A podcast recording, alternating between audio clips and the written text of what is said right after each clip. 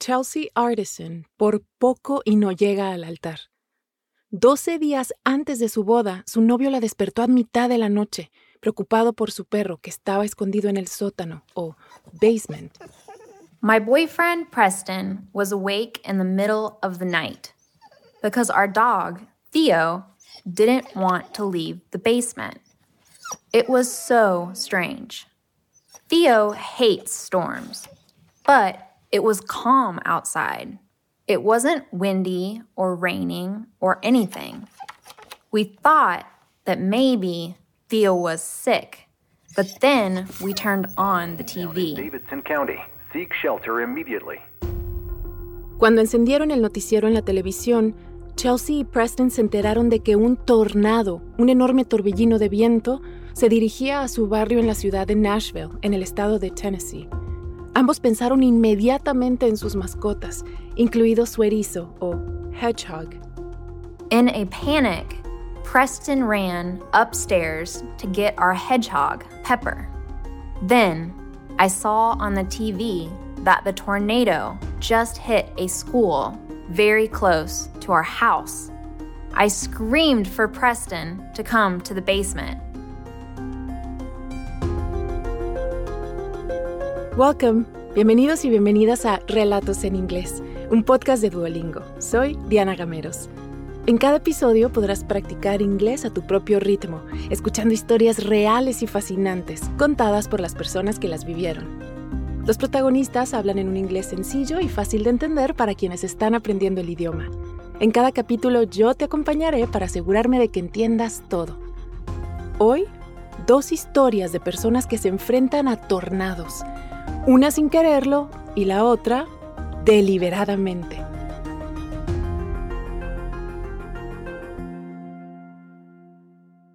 Chelsea y Preston se conocieron por Internet en el 2017. Después de un año de salir juntos, decidieron vivir en la misma casa, junto al perro de cada uno, pero no sin antes hacer un pacto. Preston had his dog, Theo, and I had a dog named Olive. They were like our children. They meant everything to us.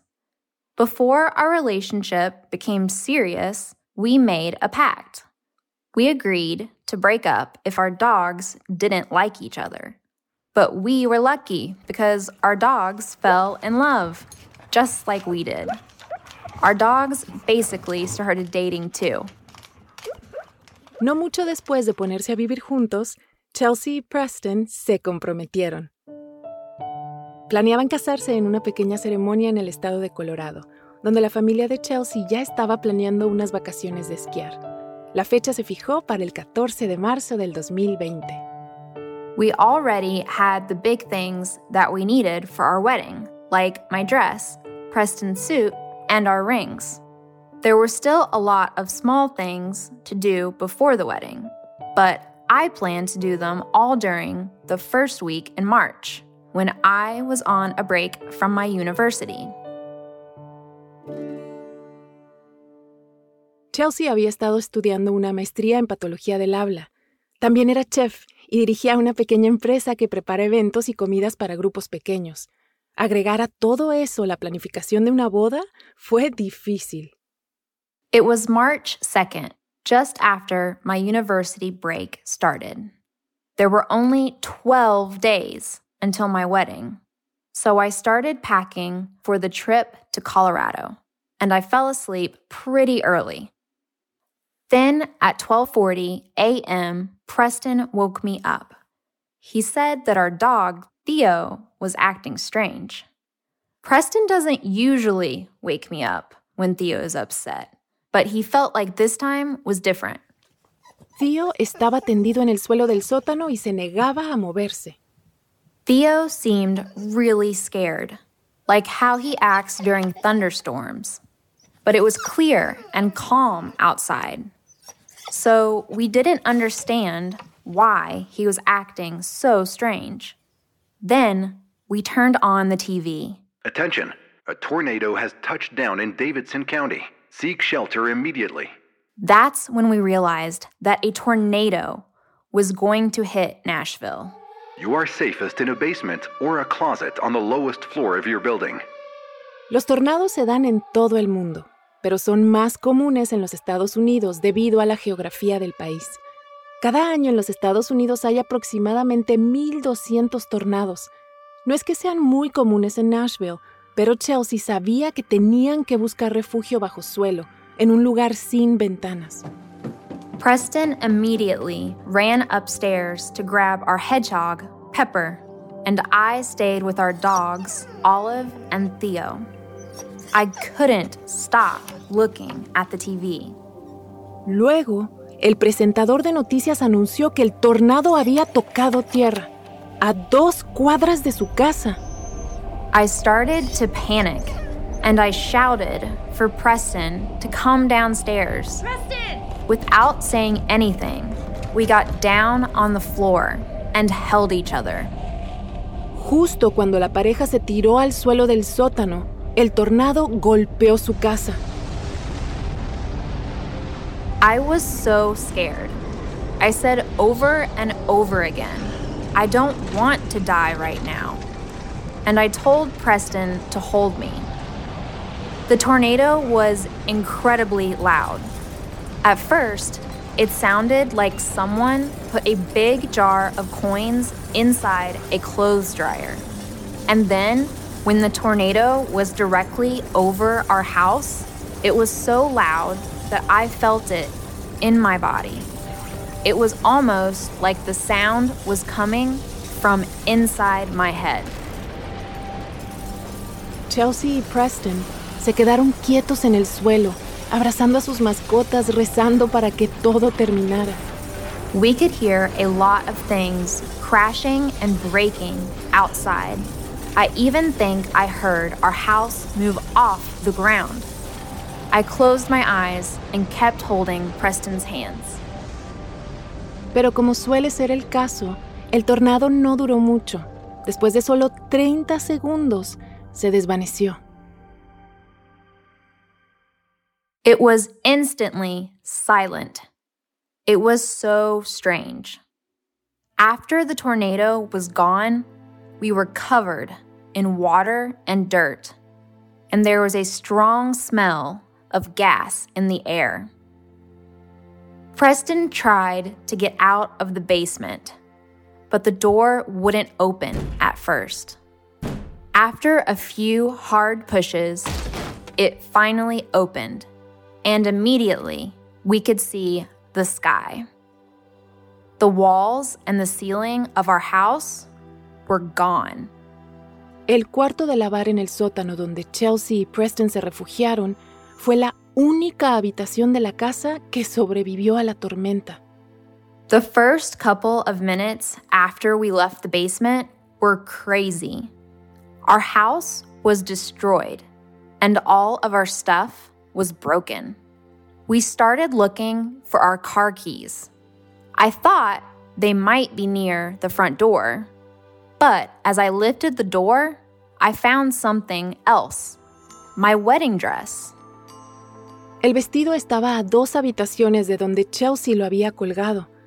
Y ahí estaba, guardado en su bolsa, completamente intacto. I was in shock. The wedding dress blew across the house in the tornado, but it was still in perfect condition. Almost everything else was destroyed. There were pieces of wall, broken windows, and furniture in our yard.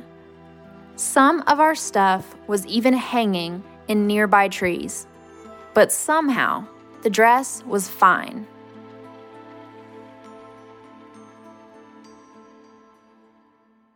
El tornado destruyó cientos de hogares en Nashville y mató a cinco personas. Había registrado velocidades de viento de hasta 250 kilómetros por hora. Árboles y postes eléctricos cayeron en toda la ciudad, incluso en el barrio de Chelsea. Everything in our house was destroyed, including all of our furniture, our artwork, and special things from our childhoods and our time as a couple. It was so hard to lose those things because they were impossible to replace. But we were just so happy that we didn't die. we still had each other and our pets. La pareja hizo una lista de todo lo importante y dónde recordaban haberlo visto por última vez en la casa, para poder tratar de encontrarlo. Preston es un trompetista profesional, por lo que sus trompetas fueron las primeras en la lista. Después, los anillos de boda. I remembered putting the rings on a dresser in the bedroom. But after the tornado, I thought they might be lost forever. My parents came to help us clean the parts of our house that weren't destroyed. And my mom was determined to find the rings. After searching for 12 hours, we finally found them. One ring was in the yard, and another was under a piece of furniture. After we found the rings, our friends and family all agreed. We still needed to have our wedding later that month. Pero Chelsea no estaba tan segura. Acababan de perder su casa.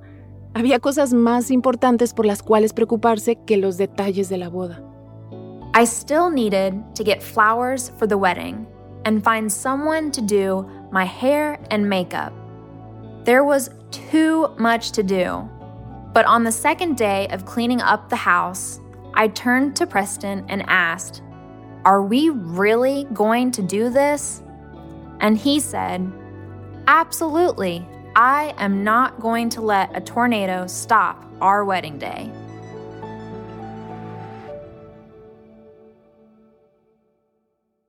Chelsea pasó los siguientes días en el teléfono con las compañías de seguros, tratando de averiguar qué hacer con la casa y con todo lo que había en ella. Mientras tanto, ella y Preston se fueron a vivir a casa de sus padres. Planning the wedding was difficult because I had so many other important things to do. But my friends and family insisted that my wedding was important too. So I stopped cleaning up the house for one day and I went to the hair salon, but I couldn't stop crying. It felt terrible to get ready for my wedding when I really needed to concentrate on our lost house. Así que menos de dos semanas después de que el tornado golpeara su casa, Chelsea y Preston tomaron un avión a Colorado para ir a celebrar su boda. The first night in Colorado was wonderful. It was the first time that I could relax and stop thinking about the tornado. It was so nice to escape from that difficult situation. It was the first time our families were all together after the terrible storm. It was great to be with each other and to talk about our future together as husband and wife. Y el 14 de marzo del 2020 se casaron. The wedding was outside, in the woods near the Rocky Mountains. There was still snow on the ground, so we had to wear hiking boots to walk to the ceremony. It was so private and intimate. Just our families were there. After we said, I do, we had a big picnic. I lost my house and almost my life. But at the wedding, I was just so happy to be with everyone I cared about, starting my new life with the person I loved the most. It was perfect. I'm so glad the tornado didn't stop our wedding.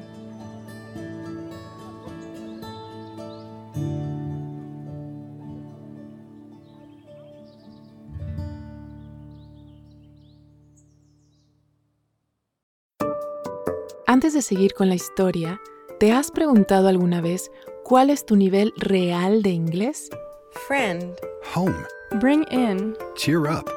El Duolingo English Test es una forma cómoda, rápida y barata de saberlo. El examen lo puedes hacer online cuando te venga mejor desde tu casa, sin tener que desplazarte a ningún sitio. Y lo mejor, ya lo aceptan miles de universidades de todo el mundo. Si quieres tomarlo y saber cuál es tu puntuación, puedes practicar de forma totalmente gratuita a través del enlace go.duolingo.com barra relatos. Otra vez, go.duolingo.com barra relatos. Ahora volvamos a nuestro episodio de hoy.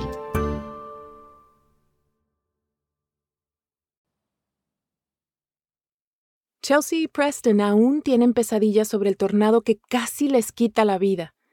Pero no todos le temen a los tornados. Algunas personas están obsesionadas con ellos. Ese es definitivamente el caso de Hank Shima. Él es un cazador de tormentas o storm chaser, es decir, viaja por el país en busca de tornados. Hasta ahora ha visto más de 200. I have been interested in weather since I was a kid growing up in the state of Texas. We had a lot of storms in our area. And of course, there was the movie, The Wizard of Oz. I watched it with my family every year around Christmas. During the scene when the tornado hits Dorothy's house, I couldn't look away from the TV. The tornado looked alive as it moved and turned. En El Mago de Oz, una joven del estado de Kansas llamada Dorothy vuela a una tierra de fantasía llamada Oz, gracias a un tornado. I can't even explain why I'm so obsessed with tornadoes. A tornado is just dust, water, and air moving very quickly. I think some people are just born with this attraction. Hank creció en la parte central de los Estados Unidos, donde los tornados son más frecuentes, pero todavía poco comunes. Y un tornado dura en promedio solo cinco minutos, por lo que es fácil perdérselo. As a kid, I saw a lot of storms, but never a tornado. I really wanted to see one in real life. So when I got my driver's license at the age of 16, I started to drive around and look for tornadoes. I always brought my family's video camera, and I tried to follow every storm in my area. I got a lot of videos of lightning and dark clouds, but never a tornado. I was so fascinated by weather, I never saw the same thing twice. Aunque Hank estaba obsesionado con los tornados, también tenía la ambición de ser una estrella de rock. Era guitarrista en una banda y esa era su prioridad. We traveled a lot for concerts, and that meant that I missed a lot of storms. I tried to look for tornadoes when I could, but I was often traveling from April to July, which is the time of the year when tornadoes usually occur.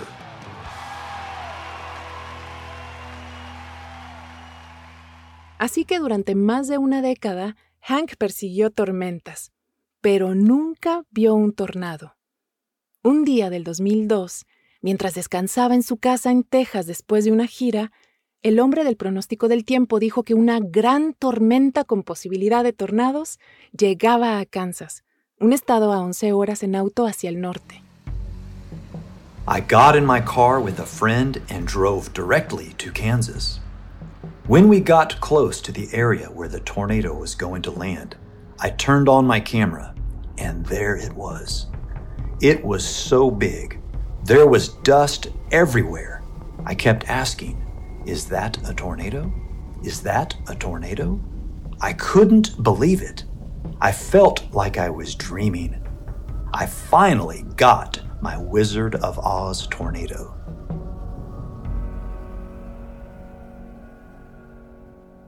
Hank finalmente vio su primer tornado y lo inmortalizó con su cámara. Estaba muy emocionado. Cuando él y su amigo regresaban a casa, se toparon con un equipo de noticias locales. The news team wanted to buy my video of the tornado. I thought that was amazing. We got enough money to pay for the gas we used to drive to Kansas. I never thought I could make money from storm chasing. But in that moment, I realized that I could at least make enough money to continue doing it. Hank siguió persiguiendo tormentas siempre que pudo, pero la música seguía siendo su prioridad, y estar de gira significaba perderse tornado tras tornado. It was difficult, I saw videos of the storms that I missed, and I felt bad that I wasn't there. Then I realized that if I really wanted to do it, I had to put all my energy into it. So finally, in 2013, I decided to make storm chasing my full time job and play music only during the time of year when there aren't many tornadoes. Hay varios tipos de cazadores de tornados. Están quienes los persiguen por las noticias, por la emoción de hacerlo o por la ciencia. When I first started chasing storms, I just made videos to put online and sell to local news stations. But as I got more experience, I learned more about the science of tornadoes, and I started working with researchers to try to understand storms better. El pronóstico de tornados ya se ha hecho bastante acertado, pero aún es difícil predecir exactamente cuándo aparecerá uno y qué tan rápido o lejos viajará. Las imágenes que cazadores como Hank registran ayudan a los investigadores a comprender mejor los tornados, para advertir mejor sobre cuándo vendrán esas tormentas y qué tan destructivas serán. Pero obtener esos videos puede ser bastante peligroso. Sometimes I accidentally get too close to a tornado, or I get stuck in heavy rain and I can't see anything usually once a year. I almost die while chasing a storm. I try to be safe, but it's hard to predict the weather. It's just part of the job. Es muy raro encontrar un tornado que sea bueno para grabarlo en video. Y en el 2014, Hank estaba teniendo un año particularmente malo en la casa de tornados. It wasn't a good year for storm chasing. In June, when tornado season was almost over, most of the other storm chasers quit. But I wasn't ready to stop trying. And on June 16th, I heard that there might be a tornado in the state of Nebraska. So I jumped into my car and started driving there. When I got there, I met a friend. Hank tenía todo su equipo de video listo mientras conducía hacia la zona donde esperaba que apareciera el tornado. Cuanto más se acercaban, el viento azotaba más fuerte y las nubes se formaban más oscuras en lo alto del cielo. When we arrived, we couldn't believe what we saw. There were two huge tornadoes on each side of a big field. One was wide, the other one was very thin and the two tornadoes were moving toward each other. When they got close to each other, there was a flash of lightning. Then the thin tornado started moving towards the wide one very quickly. It moved faster than any tornado I have ever seen. Hank grabó el choque de dos tornados. It was incredible. When we finally got home and watched the video, my friend calculated that the tornado traveled forward at 150 kilometers per hour. It was a new world record. Solo por ver ese tornado ya hubiera valido la pena el viaje en carro. Pero durante los siguientes días en los estados cercanos, Hank y su amigo vieron varios tornados más. 2014 went from the quietest year for storm chasing to one of the most exciting years ever in only three days. It made me remember that it's important to be there for every storm. You have to try to see all of them, or you might miss something really amazing. So that's what I do. From April to July every year, I jump into my car when a storm is coming. I'm always looking for that perfect Wizard of Oz tornado.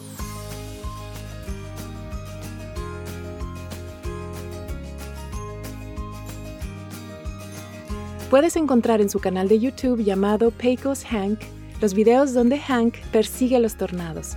Este noviembre, Hank cazará tornados en Argentina, en un área al oeste de Buenos Aires que es muy propicia para ello. En Argentina, los tornados giran en el sentido de las agujas del reloj, opuesta a la dirección en la que giran en el hemisferio norte, algo que Hank está deseando capturar en video. Nuestra primera narradora, Chelsea Artisan, está construyendo una nueva casa con su esposo Preston. Pidieron a un amigo que la diseñara y se han asegurado de que también tenga sótano.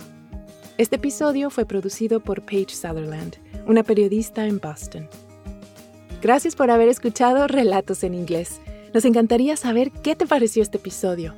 Puedes enviarnos un correo electrónico a podcast.duolingo.com o también puedes enviarnos un mensaje de audio por WhatsApp al más 1-703-953-9369. Relatos en Inglés es una producción de Duolingo y Adonde Miria. Puedes seguirnos en Spotify o tu plataforma preferida. Yo soy Diana Gameros. Thank you for listening.